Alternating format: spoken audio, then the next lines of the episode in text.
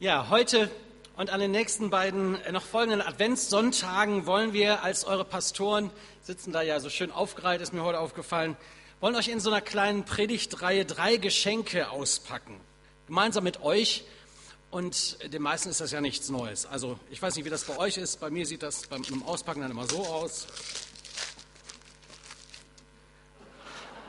Ich packe gerne aus, aber ich bin nicht so ein Knibbler und äh, Tesafilm weg Sortierer und Folie wieder aufbügler, sondern das, das gibt es nur einmal.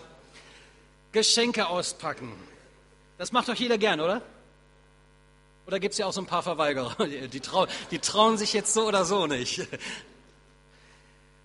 Also wir wollen Geschenke auspacken. Ein Geschenk für dich.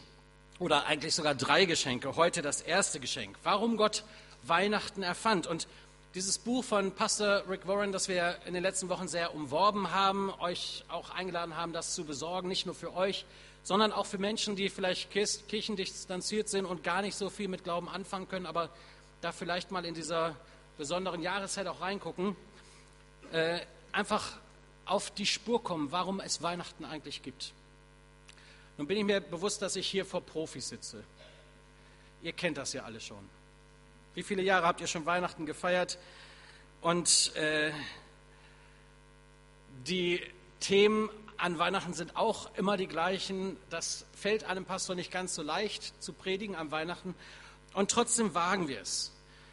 Auch vielleicht mal ganz bewusst unter dem Aspekt, dass, dass wieder so etwas ganz Neues passiert. Packen wir es also aus oder an, gemeinsam jetzt das erste Kapitel dieses Buches, Drei Geschenke für dich äh, ein bisschen näher zu betrachten. Man kann übrigens auch zu den Gottesdiensten kommen, ohne das Buch gelesen zu haben. Ja, also nicht, dass ihr denkt, oh, das, die nächsten drei Wochen bin ich ausgeklinkt hier, ich habe das Buch nicht gelesen. Man kann es aber auch kaufen und lesen. Ähm, so viel dazu. Heute Morgen hatte ich schon eine interessante Predigt vor der Predigt, vor dem ersten Gottesdienst schon ein, Highlight, ein erstes Highlight, nämlich beim Schneeschippen. Da trafen mein Nachbar Klaus und ich uns, also nicht der Klaus, sondern mein Nachbar Klaus, der von Kirche überhaupt nichts wissen will dem, dem er auch mal gesagt hat, du brauchst mir mit dem ganzen Zeug nicht kommen. Das ist für ihn eher bedrohlich, dass da ein Pastor direkt neben ihm wohnt. Aber es war eben so, heute Morgen waren wir beim Schneeschippen und ich habe ihm zum Geburtstag gratuliert. Der hatte die Woche Geburtstag. Ich habe gesagt, Klaus, Glückwunsch zum Geburtstag. Ach, ist doch ein Tag wie jeder andere. Ist doch alles scheiße. Das ist auch so seine Grundhaltung so ein bisschen. Und auch dieses ganze Weihnachtsgetummel, damit hat er mir natürlich eine Tür geöffnet. Und dann sagt er so, ja, diese Lichter. Und die Leute würden ja auch schon im September nicht nur die Marzipan steuern, sondern auch die, die Lichterketten rausholen, damit sie nur ein bisschen Licht in ihre Dunkelheit kriegen. Die kommen doch alle nicht klar. Und das ganze Friede und Liebe und Freude und, also der hat mich, mir es richtig gegeben. Und, und den coolsten Spruch fand ich, ja, und dann zwei Tage nach Weihnachten, dann brauchen sie alle einen Psychiater für den Rest des Jahres, weil sie merken, es ist ja gar kein Friede und es ist ja gar keine Freude und an der Familie hat es auch nicht hingehauen. Also mein Klaus, der hat also das Leben sortiert. Und wisst ihr was? So Unrecht hat er nicht. Das war mir schon eine Predigt. Wenn das seine Wahrnehmung ist und er hat tatsächlich nicht ein Weihnachtslicht an seinem Haus und da deutet nichts darauf hin, dass das eine besondere Zeit ist, er ist da ganz konsequent. Ehrlich. Er hat das noch nicht entdeckt, was ich hoffe, was wir nicht nur hören und wiederhören und mitmachen, weil man es halt so macht, sondern was wir vielleicht auch in diesen Wochen neu entdecken und auspacken können mit diesen drei Geschenken, die ja nicht neu sind. Im Psalm 118, mein Kollege hat mir das schon glorreich vorweggenommen, heißt es, dies ist der Tag, den der Herr gemacht hat, lasst uns freuen und fröhlich in ihm sein. Nun könnte man sich fragen, was hat denn dieser Psalm, hat nun überhaupt keinen Bezug weder im Alten Testament oder so mit Weihnachten, aber dann kriegte ich heute Morgen schon im ersten einen Zwischenruf, doch die Freude natürlich. Dies ist der Tag, den der Herr gemacht hat, lasst uns freuen und fröhlich in ihm sein. Darum soll es gehen. Freude, Begeisterung, weil Weihnachten ist. Habe ich euch schon verloren?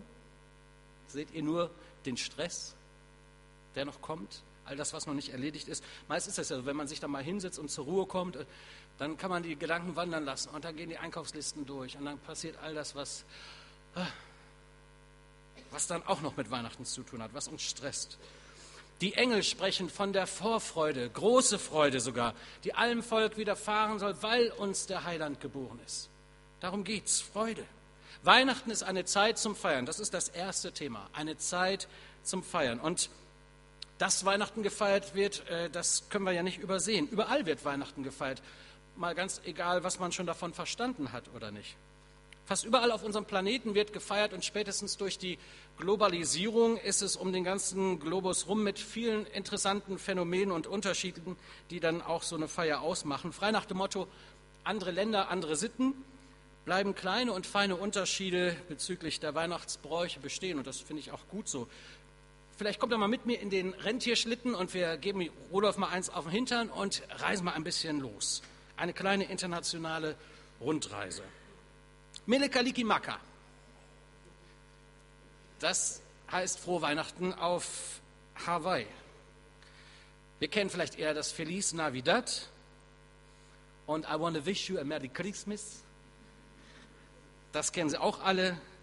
Es ist schon erstaunlich, wie Weihnachten und das Fest überall gefeiert wird. Ob nun 40 Zentimeter Schnee vor der Tür liegen oder ob man äh, am Strand bei 40 Grad im Schatten liegt und einen Cocktail schlürft. Auch das gibt es. Stellt euch das mal vor. Der Grill neben euch. Ihr liegt da auf eurer Matte in Badehose oder Badekostüm, je nachdem, was passt.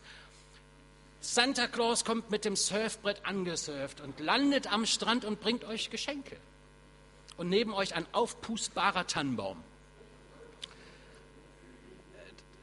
Das gibt's. Freunde von mir in Australien feiern genauso Weihnachten.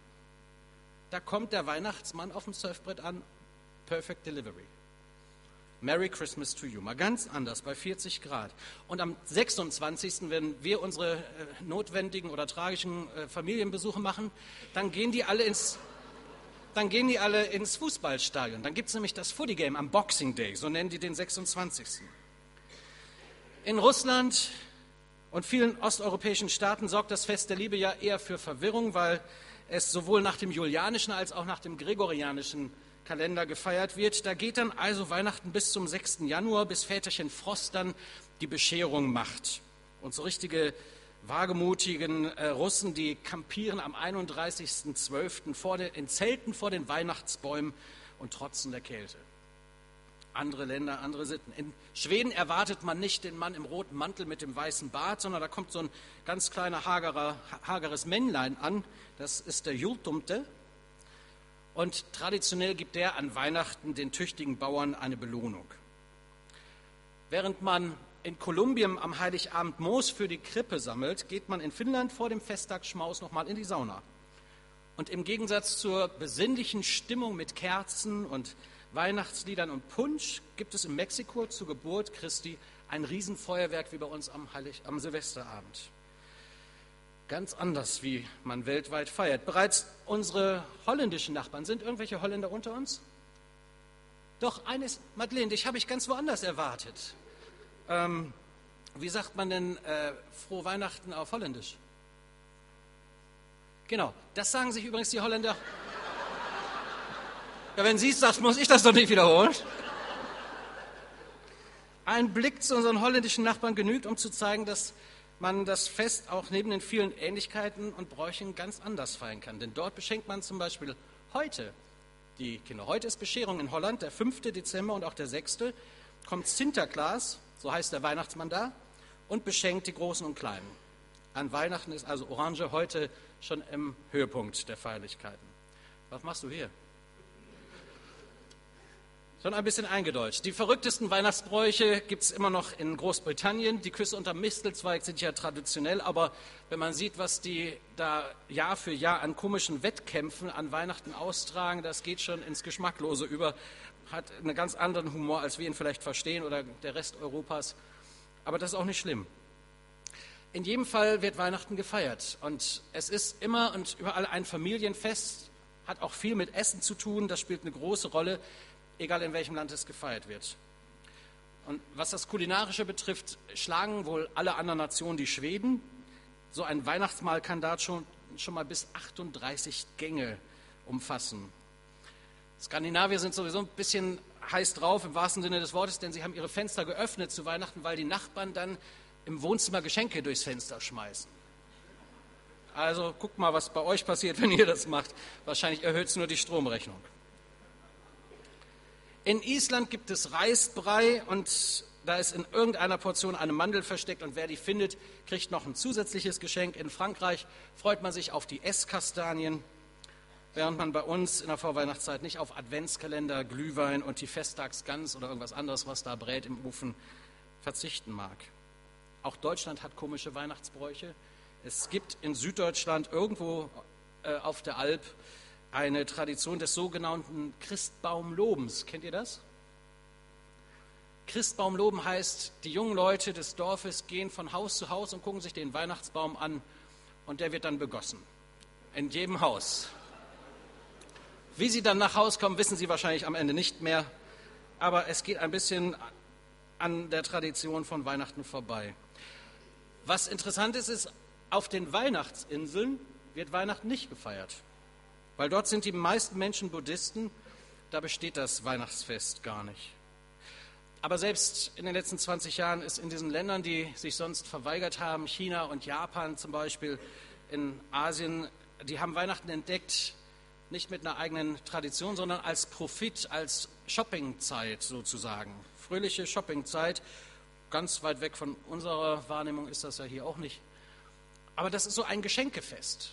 Ich habe mit Japanern drei Jahre zusammen gewohnt in den USA und da habe ich das so kennengelernt. Die kaufen echt ganz, ganz viel ein und beschenken Freunde und Verwandtschaft.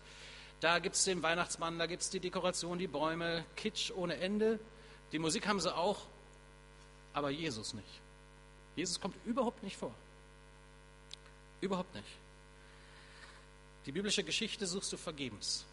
Also was feiern wir? Was feierst du? Auch wir sind ja in der Gefahr, Jesus aus dem Blick zu verlieren. Weihnachten ist eine Zeit zum Feiern, darum soll es gehen. Und was wir da feiern, da möchten wir uns in drei Schritten nähern. Und dafür möchte ich gerne jetzt nochmal beten. Herr Jesus, wir wollen jetzt ganz bewusst auf dich schauen und auf das, was du für uns hast, was du uns schenken möchtest mit diesem Fest und vielleicht auch ganz neu in Erinnerung rufen möchtest. Herr, segne jetzt dein Wort und lass uns neu staunen, Anteil nehmen, ganz tief drin an dem, was diese Zeit so besonders macht. Amen. Also, darum geht es. Weihnachten ist ein Fest, das man aus gutem Grund feiern sollte. Jesus hat Geburtstag. Beim Schneeschippen ging mir die ganze Zeit dieses Lied von Daniel Kellauch durch den Kopf. Weihnachten ist Party für Jesus, Geschenke unterm Tannenbaum. Weihnachten ist Party für Jesus. Gott kommt zu uns. Frieden bleibt kein Traum. Das hätte ich meinem Nachbarn gerne so vorgesungen, aber das dauert vielleicht noch ein paar Jahre, bis wir soweit sind. Ich bin sehr dankbar, dass ich aufgewachsen bin in einem Haus, wo der evangelische Glaube zu Hause war und auch eine gewisse Gottesfurcht. Und mein Großvater hat einen prägenden Eindruck in meinem Leben hinterlassen, gerade auch wenn es um Weihnachten ging. Er war, nachdem er dann pensioniert war, als Gärtner im Johannesstift, das ist eine Einrichtung der Diakonie mit Krankenhäusern und Behindertenheimen und auch einer Kirche. Da war er zuständig für das Schmücken der großen Krippe. Die ging so auf zwölf Meter mal sechs Meter, ein riesengroßes äh, Terrain, das er mit allerlei Grün und Moos und großen Hütten und so aufgebaut hat. Die Figuren waren alle so 30, 35 Zentimeter groß. Es hat richtig viel Arbeit gemacht, das so aufzubauen. Drei, vier Tage hat er dafür gebraucht und ich durfte mithelfen. So als kleiner Knops stand ich immer dabei und habe dann auch so angefangen mit die Hirten und alle möglichen äh, Figuren dahinzustellen. Die drei heiligen Könige, die ja weder drei waren, noch heilig noch Könige, aber die waren halt ganz weit weg, die Weisen aus dem Morgenlande. Näher dran waren ja die Hirten, die waren die Ersten. All das habe ich so ein bisschen mitgelernt und mitgesehen und mein Opa hat immer darauf geachtet, dass alle, sogar die 43 Schafe, die man da aufstellen musste, alle so richtig riesig groß, die mussten alle mit den Augen genau auf die Krippe, genau auf das Jesuskind hinweisen. Jedes einzelne Krippenspielfigürchen musste auf die Krippe gucken. Jesus war das Zentrum. Das war eine Predigt ohne Worte. Das war eine Botschaft, die man wahrnehmen konnte, auch nicht nur mit den Ohren. Alles schaut und wendet sich diesem Jesus im Stall zu, in der Krippe. Das hat mich geprägt. Es geht um Jesus. Es ist sein Geburtstag. Er ist die Hauptperson und der Mittelpunkt. Jesus möchte uns in dieser Weise neu begegnen, als der, der in diesem Fest die Hauptrolle einnehmen sollte. Und darauf macht dieses Buch aufmerksam. Es geht um seine Feier. Und die Frage ist vielleicht auch, was schenken wir eigentlich ihm? Er wird nicht beschenkt. Freude am Feiern? Warum? Drei Gründe, warum wir feiern sollten. Zum einen, weil Jesus uns liebt. Weil Gott uns so sehr liebt. Nun ist auch das so ein alter Hut, mögen viele sagen.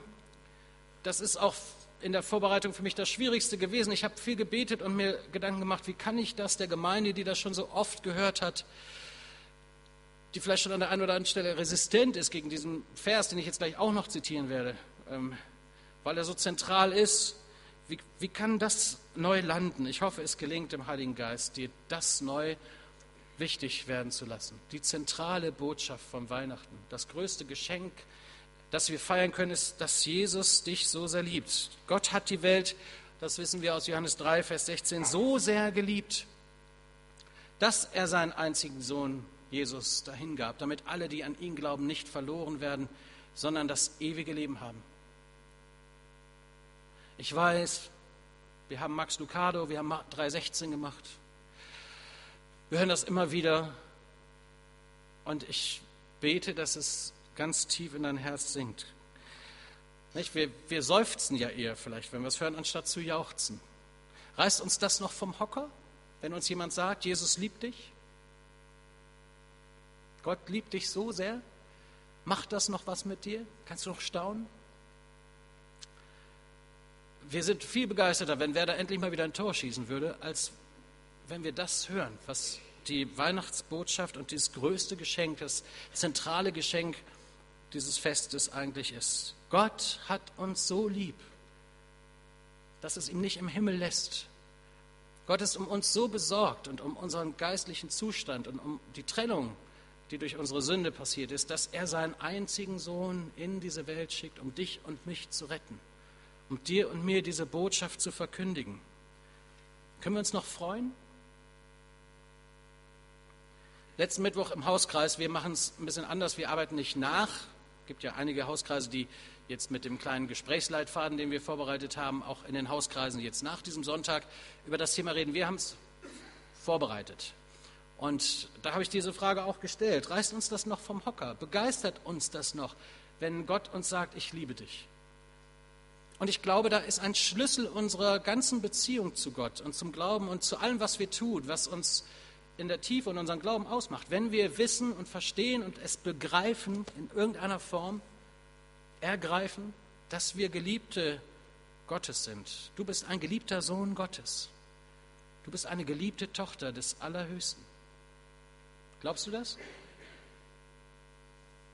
Sag nicht zu schnell ja. Ich habe das auch zehn Jahre lang geglaubt. Ich habe das gepredigt bei uns in der Teestube in Bielefeld. Ich bin auf die Straße gegangen und habe Leute eingeladen, habe diesen Vers zitiert. Aber tief in meinem Herzen habe ich es nicht wirklich geglaubt. Es hat zehn Jahre in meinem Christsein gedauert, bis ich es wirklich glauben konnte, dass, dass Gott mich liebt. Punkt. Nicht erst, wenn ich was Tolles für ihn mache, wenn Menschen sich bei mir bekehren oder ich immer treu meine Bibel lese. Nicht, wenn ich irgendwas leiste oder mir verdiene. Nein, einfach so, weil er sich dafür entschieden hat. Und selbst wenn ich noch so sehr daneben greife und versage, ändert das an der Liebe Gottes nichts. Das hat zehn Jahre gebraucht, bis das so richtig tief in mein Herz gefallen ist. Ja, Gott liebt mich, no matter what. Egal was ich tue, egal was ich unterlasse, er liebt mich. Seine Liebe, seine Entscheidung, mich zu lieben, hat Jesus auf diese Welt gebracht.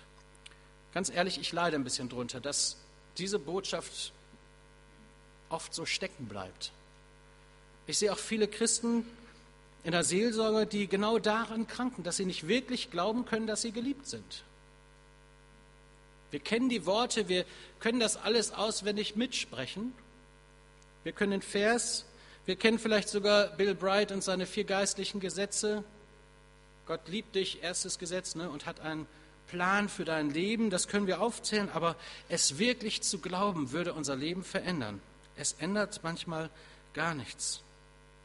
Aber das ist die frohe Botschaft schlechthin. Das ist die gute Nachricht, um die es Weihnachten geht. Warum wir uns freuen können, das Geschenk, das wir auspacken dürfen. Gott liebt dich. Das ist Befreiung. Am Lobpreisabend vergangenen Donnerstag haben hier einige Leute Zeugnis gegeben die auch schon lange mit Jesus unterwegs sind und es wirklich als Befreiung erlebt haben, dass, dass der Vater sie liebt. Dass Gott auf sie schaut und sie nicht verdammt, sondern einfach sagt, du, ich liebe dich. Ich bin richtig verrückt nach dir. Das ist Gott. Die Frage ist, ob du das glauben und annehmen kannst. Wir haben das schon so oft gehört. Vielleicht perlt es auch deswegen an uns ab, wie das Wasser am Gefieder einer Ente. Ich habe in Indonesien auf meiner Reise auf der Insel Nord-Sulawesi was Tolles erlebt. Wir waren eigentlich für einen Gottesdienst eingeplant und durch einen Verkehrsstau waren wir schon viel zu spät, mussten noch Zwischenstationen machen und in der Kirche, wo wir da Zwischenstationen gemacht haben, saßen, als wir rauskamen, 30, 35 junge Leute auf der Kirche, auf der Treppe, die da sonst nie saßen. Und weil meine Übersetzerin noch nicht da war, habe ich angefangen mit denen so ein bisschen auf Englisch, das ging aber ziemlich schwierig. Bis es dann so weit kam, dass die Übersetzerin kam und ich sagte los, lass uns losfahren. Und dann war wieder eine Verzögerung und dann bin ich wieder ausgestiegen und habe gesagt, dann kann ich denen ja auch ein bisschen was erzählen. Und dann habe ich denen von Jesus erzählt. Und dann habe ich gemerkt, die haben das zum allerersten Mal gehört. Indonesien ist ja das größte muslimische Land. Und durfte ihnen von mir erzählen, wie aus meinem Zerbruch und meiner Kindheit und Jugend, die nicht so rosig war, Jesus in mir was angezündet hat und die Liebe Gottes mich verändert hat. Das habe ich ihnen erzählt. 20 von denen haben, als ich fragte, darf ich für euch beten, Jesus im Gebet angenommen. Ganz einfach so. Die haben es noch nie gehört.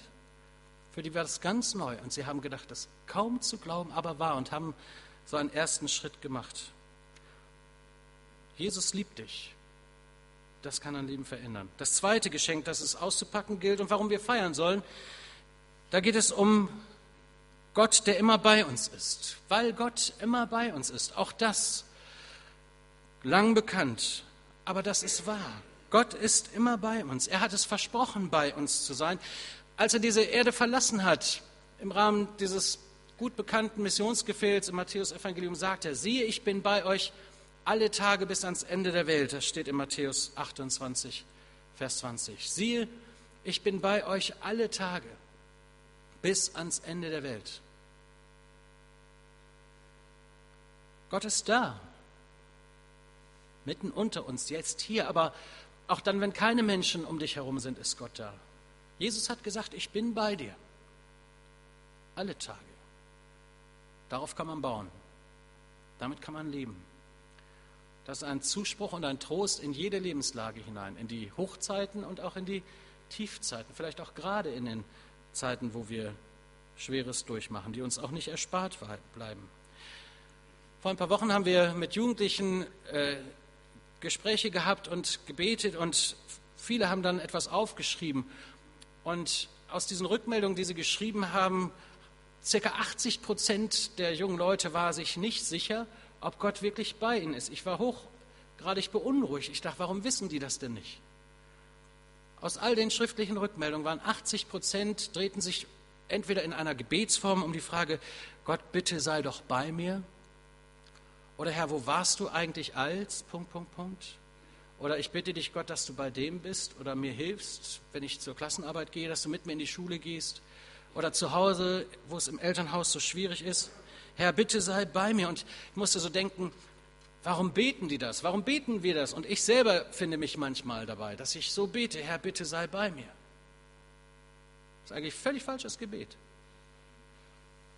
Weil die Bibel sagt, Jesus sagt, ich bin bei euch alle Tage bis ans Ende der Welt. Ich bin bei euch. Er ist gekommen. Er ist bei dir. Du bist nicht allein. Das gibt es nicht. Gott ist da. Er ist gekommen. Christus, der Retter, ist da.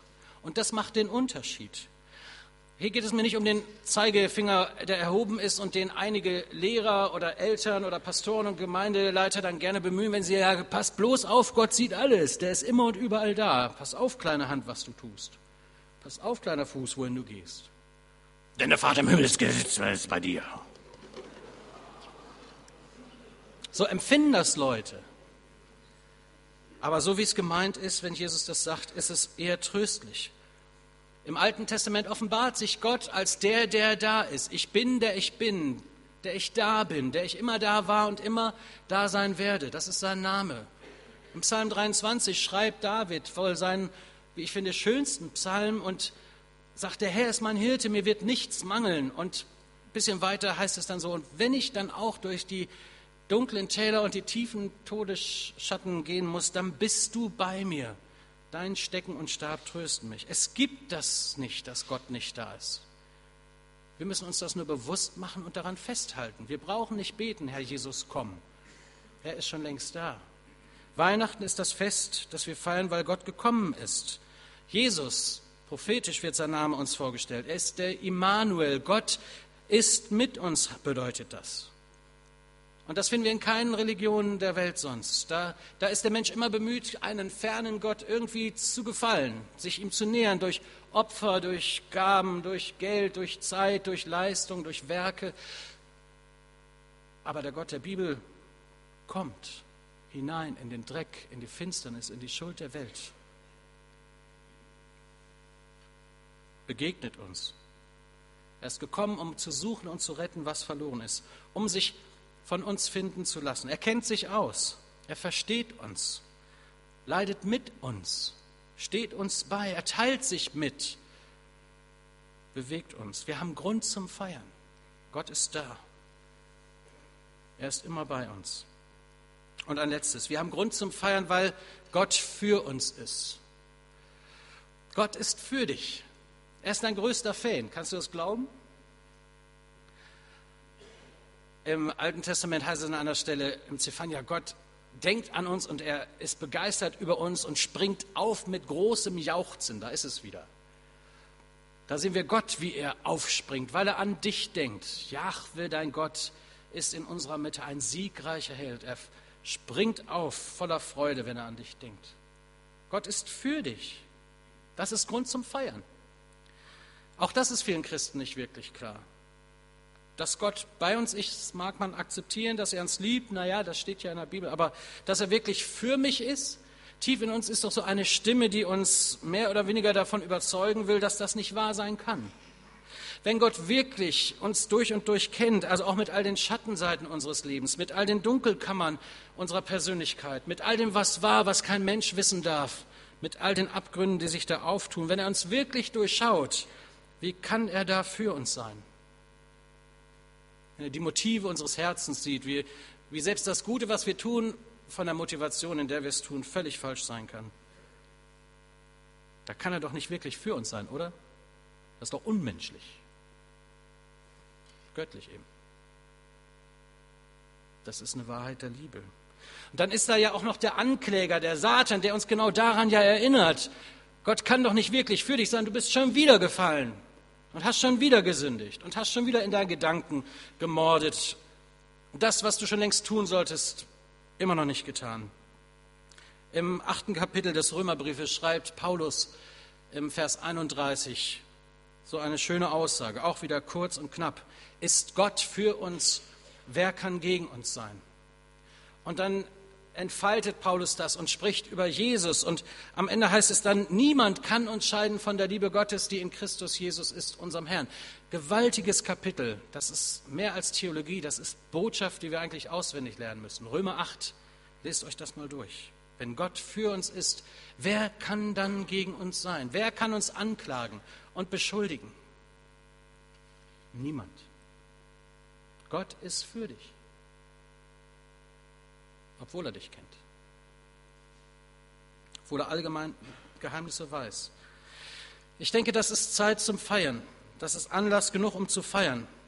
Ihr kennt sicher das Lied Amazing Grace, How Sweet the Sound. Kein Instrument, das das noch nicht in irgendeiner Weise gespielt hat.